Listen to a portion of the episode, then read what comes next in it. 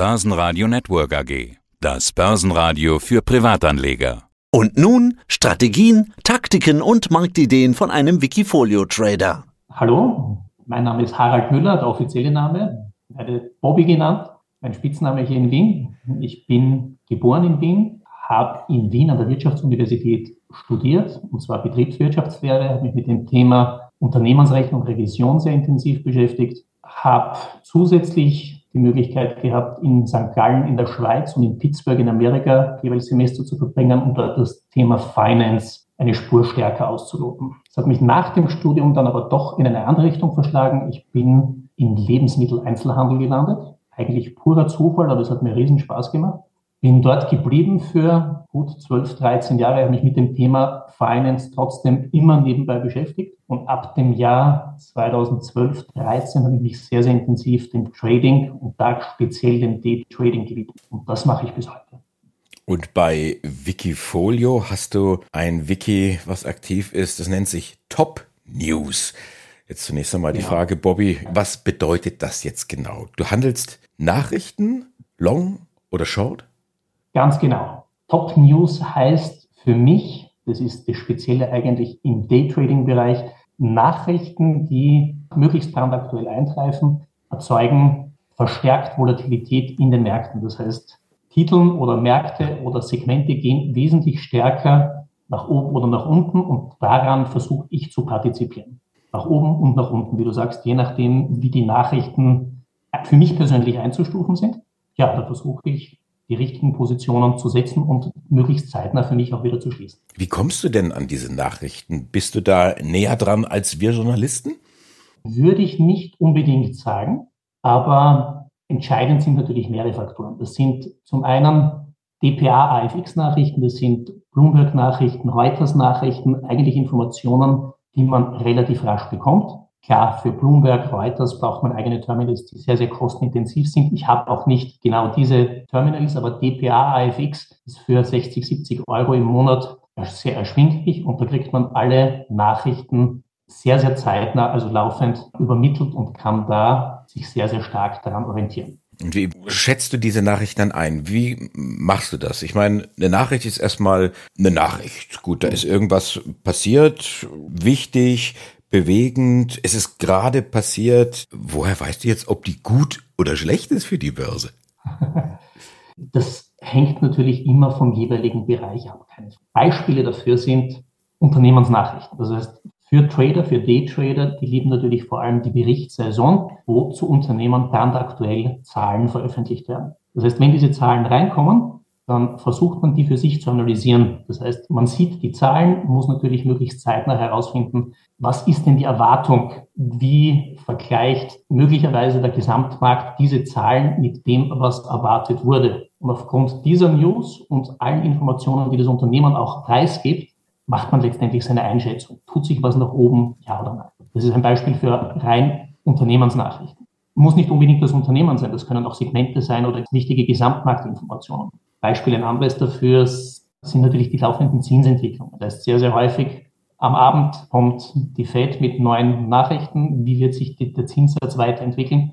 Je nach Markteinschätzung und Markterwartung kann das dann am nächsten Tag Riesensprünge mit sich bringen. Meist eigentlich schon am Abend, gerade am amerikanischen Markt, aber das zieht sich natürlich dann in den Vormittag, in den nächsten, in die europäischen Märkte hinein. Aber es ist schon mal ganz interessant, wenn du jetzt sagst, okay, da kommt jetzt eine Nachricht, ob das jetzt zum Beispiel aus dem Unternehmen ist und ja. die Zahlen sind jetzt deutlich besser, als die Analysten, als die Experten erwartet haben, dann sollte mhm. man ja davon ausgehen, oh ja, das ist eine gute Nachricht und der Kurs dieses Unternehmens, der Aktie, sollte dann steigen.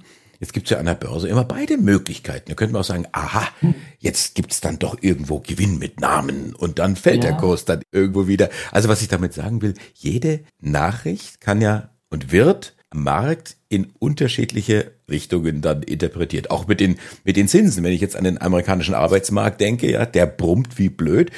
Aber der Markt sagt, oh, äh, dann werden die Zinsen noch lange oben bleiben und das ist dann wieder eine schlechte Nachricht. Und ich verstehe einfach nicht, was an einem robusten, brummenden Arbeitsmarkt eigentlich schlecht sein soll für die Börse. Ja, ich habe es mir vielleicht in der Antwort auch zu leicht gemacht. Es sind natürlich mehrere Informationen, die dann auch eine Rolle spielen. man wägt dann natürlich sehr, sehr stark ab, ist es jetzt wirklich positiv oder doch nicht. Das heißt, wenn ich beispielsweise einen Titel habe, der schon extrem stark gelaufen ist, der nach oben geschossen ist ohne Ende, und dann kommt die Nachricht und die Nachricht spiegelt die Markterwartungen, dann ist das oft ein Zeichen für Gewinnmitnahmen. Da geht es in die andere Richtung. Das heißt, wenn man wirklich einen Kursanstieg hat, der nach oben verläuft, ganz steil nach oben, dann würde ich da auf der Long-Seite im Regelfall nichts tun. Dann ist wirklich die Chance oft für Short eine größere. Noch dazu, wenn dann möglicherweise schon im vorbörslichen Handel ein großes Gap nach oben entsteht, kann das durchaus auch ein Zeichen sein, zu sagen, okay, dem vertraue ich nicht. Da, da hat sich eigentlich an der Nachrichtenlage in Summe nichts getan. Ich versuche das Gegenteil zu machen. Das funktioniert sehr oft, egal ob nach oben oder auch im unteren Bereich, wenn ein Titel schon ausgebombt ist, aber die finale Nachricht eigentlich keine große Überraschung mehr darstellt. Trotzdem tut sich noch was am Markt, aber da kann es durchaus sein, dass genau das das Zeichen für die Beruhigung ist und auf einmal tritt genau das Gegenteil ein. Also jetzt mal Hand aufs Herz. Wie ja. groß ist deine Trefferwahrscheinlichkeit? Wie ist das äh, Verhältnis von Fazonite? Ich muss ganz ehrlich sagen, ich habe keine genaue Auswertung. Also ja im Bereich 60, 70 Prozent. Wow. Aber es gibt dann auch wieder Zeiten, da geht es weniger gut. Das lässt sich nicht vermeiden. Also ich hatte eine Zeit im letzten Jahr, also wirklich, habe ich mich gewundert, da hatte ich dann 40 Trades hintereinander, die positiv waren.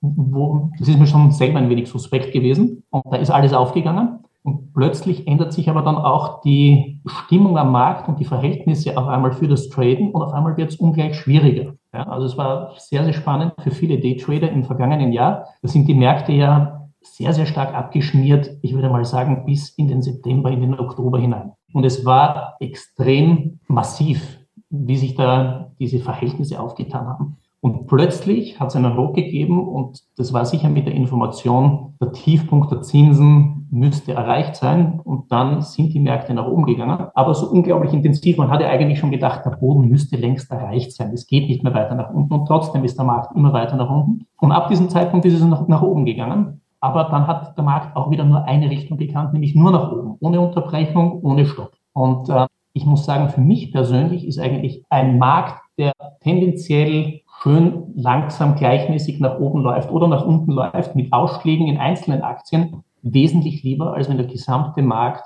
brutal bullish oder brutal bärisch ist. Da tue ich mir persönlich viel, viel leichter, weil die Extreme einfach nicht so stark gegeben sind, wie das bis jetzt eigentlich der Fall ist. Du handelst ja hauptsächlich oder ausschließlich, das weiß ich jetzt nicht, Hebelprodukte. Nein, eigentlich sehr, sehr viel auch in Aktien. Und ich muss auch persönlich sagen, ich handle eigentlich lieber den Titel direkt, long oder short. Über das Wikifolio tue ich mir leichter dann auch über Derivate, in diesem Fall Hebelprodukte, Optionen, mit denen bin ich nicht warm geworden. Ich kann nicht sagen, wieso wäre genauso eine Option. Ich habe mich dann auf die Hebelprodukte im Regelfall beschränkt. Aber da muss ich sagen, mit sehr, sehr geringen Hebel, also ich versuche da die drei beim Einstieg einen Dreierhebel nicht zu überschreiten, hängt natürlich von der Volatilität des jeweiligen Titels ab. Ja, aber die Aktie direkt hat halt immer den Vorteil, du bist dem Emittentenrisiko nicht ausgesetzt und kannst direkt schnell kaufen oder verkaufen. Jetzt äh, die nächste Gretchenfrage, wie erfolgreich bist du denn mit deinem Wikifolio? Wie lange bist du schon unterwegs? Was hast du für eine Performance insgesamt und was hast du so aufs Jahr gerechnet im Durchschnitt? Du, ich bin jetzt in Summe gut vier Jahre unterwegs, konnte in diesem Zeitraum die Performance verdoppeln. Ich glaube, der Schnitt ist momentan 17, 18 Prozent, die ich im Durchschnitt in diesem Jahr erreichen kann. Der Vorteil meines Wikifolios liegt, glaube ich, in dem Bereich, dass mein Drawdown oder die Verluste sich sehr, sehr in Grenzen halten. Ich glaube, ich habe nach wie vor einen maximalen Drawdown von 14,5 Prozent. Im letzten Jahr waren es auch nicht mehr als 4,5 Prozent, die ich verloren hatte. Und das ist mir persönlich sehr wichtig. Das heißt, die Verluste möglichst im Rahmen zu halten. Und wenn ich sehe, auch Trades gehen nicht auf, dann werden die geschlossen, dann ist der Verlust da, Thema nach Möglichkeit erledigt. Also so die goldene Börsenregel, verliere kein Geld. Verliere nach Möglichkeit kein Geld. Es gibt natürlich dann immer wieder auch die Situationen, wo man sagt, ich gehe doch noch davon aus, dass sich die Situation ändert und dreht. Aber irgendwann einmal, wenn der Punkt erreicht ist, wo ich sage, okay, ich liege falsch oder der Verlust ist mir jetzt in Summe zu hoch, dann muss geschlossen werden. Oft an dieser Stelle gucke ich dann so ins Wikifolio rein, schaue mir die einzelnen Positionen an und sage, Mensch, was hast du dir da gedacht?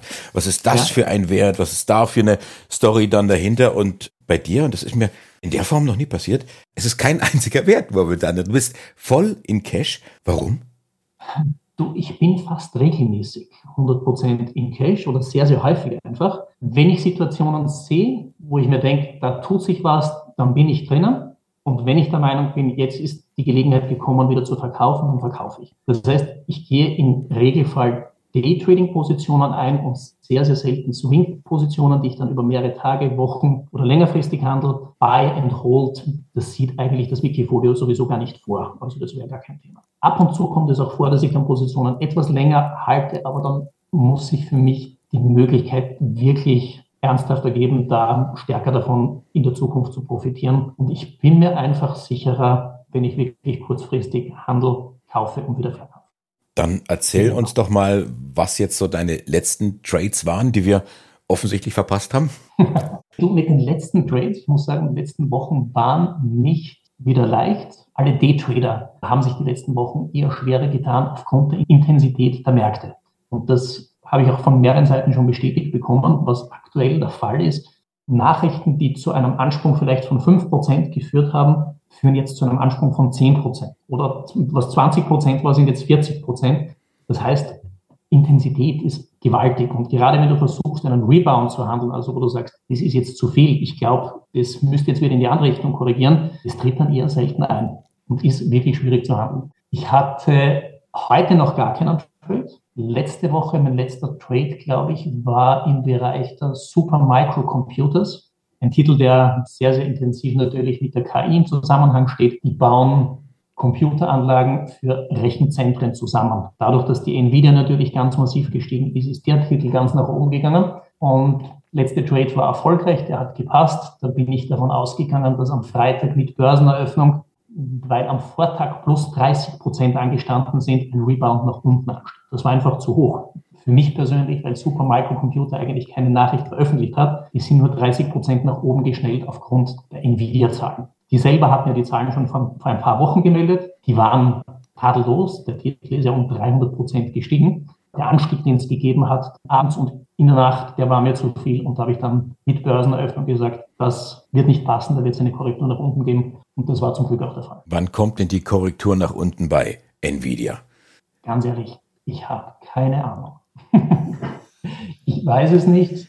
Es ist auch ein wirklich schwieriges Thema. Aber so wie es in vielen Bereichen ist, du hast halt Hypes, so wie das bei den vielen Digitalunternehmen vor drei, vier Jahren waren. Da geht alles ganz massiv nach oben und irgendwann einmal erfolgt die Korrektur. Alles ist, muss ich sagen, entzieht sich meinen Kenntnissen. Die machen sicher sehr, sehr viel richtig. Die Chips, die sie haben, die ja, schlagen den Markt aktuell nach wie vor komplett, aber man sieht in der Zwischenzeit auch schon, dass viele, die abhängig sind von Nvidia, jetzt in die Richtung gehen und sagen, sie wollen die eigenen Chips für sich entwickeln, ob das Microsoft ist. Ich glaube, Amazon, jeder versucht da aus der Abhängigkeit zu geraten und es wird irgendwann einmal auch wirken, wann es der Fall ist. Ich weiß es aktuell nicht und äh, traue mich da auch gar nichts mehr zu sagen, weil ich dachte auch bei einer Super Microcomputers, ähm, dass die wesentlich früher schon drehen wird und ich hatte mit der auch in den letzten Wochen meine lieben Probleme, weil die ganz, ganz schwierig zum Vorhersehen ist. Aber du liebst das Risiko, du liebst auch das Nicht-Einfache. Du fuchst dich da rein, du liest die Nachrichten, du versuchst sie zu interpretieren und zu verstehen. Die Top-News. Es gibt gute Nachrichten und es gibt weniger gute Nachrichten. Du versuchst zu erahnen, was die Börse dann draus macht. Bobby Miller, unser Wikifolio-Trader der Woche, das Wikifolio Top News. Danke dir fürs Interview. Vielen lieben Dank, Andreas. Hat mich sehr gefreut. Mehr Trading-Ideen finden Sie im Blog unter wikifolio.com und in der Börsenradio Mediathek. Börsenradio Network AG.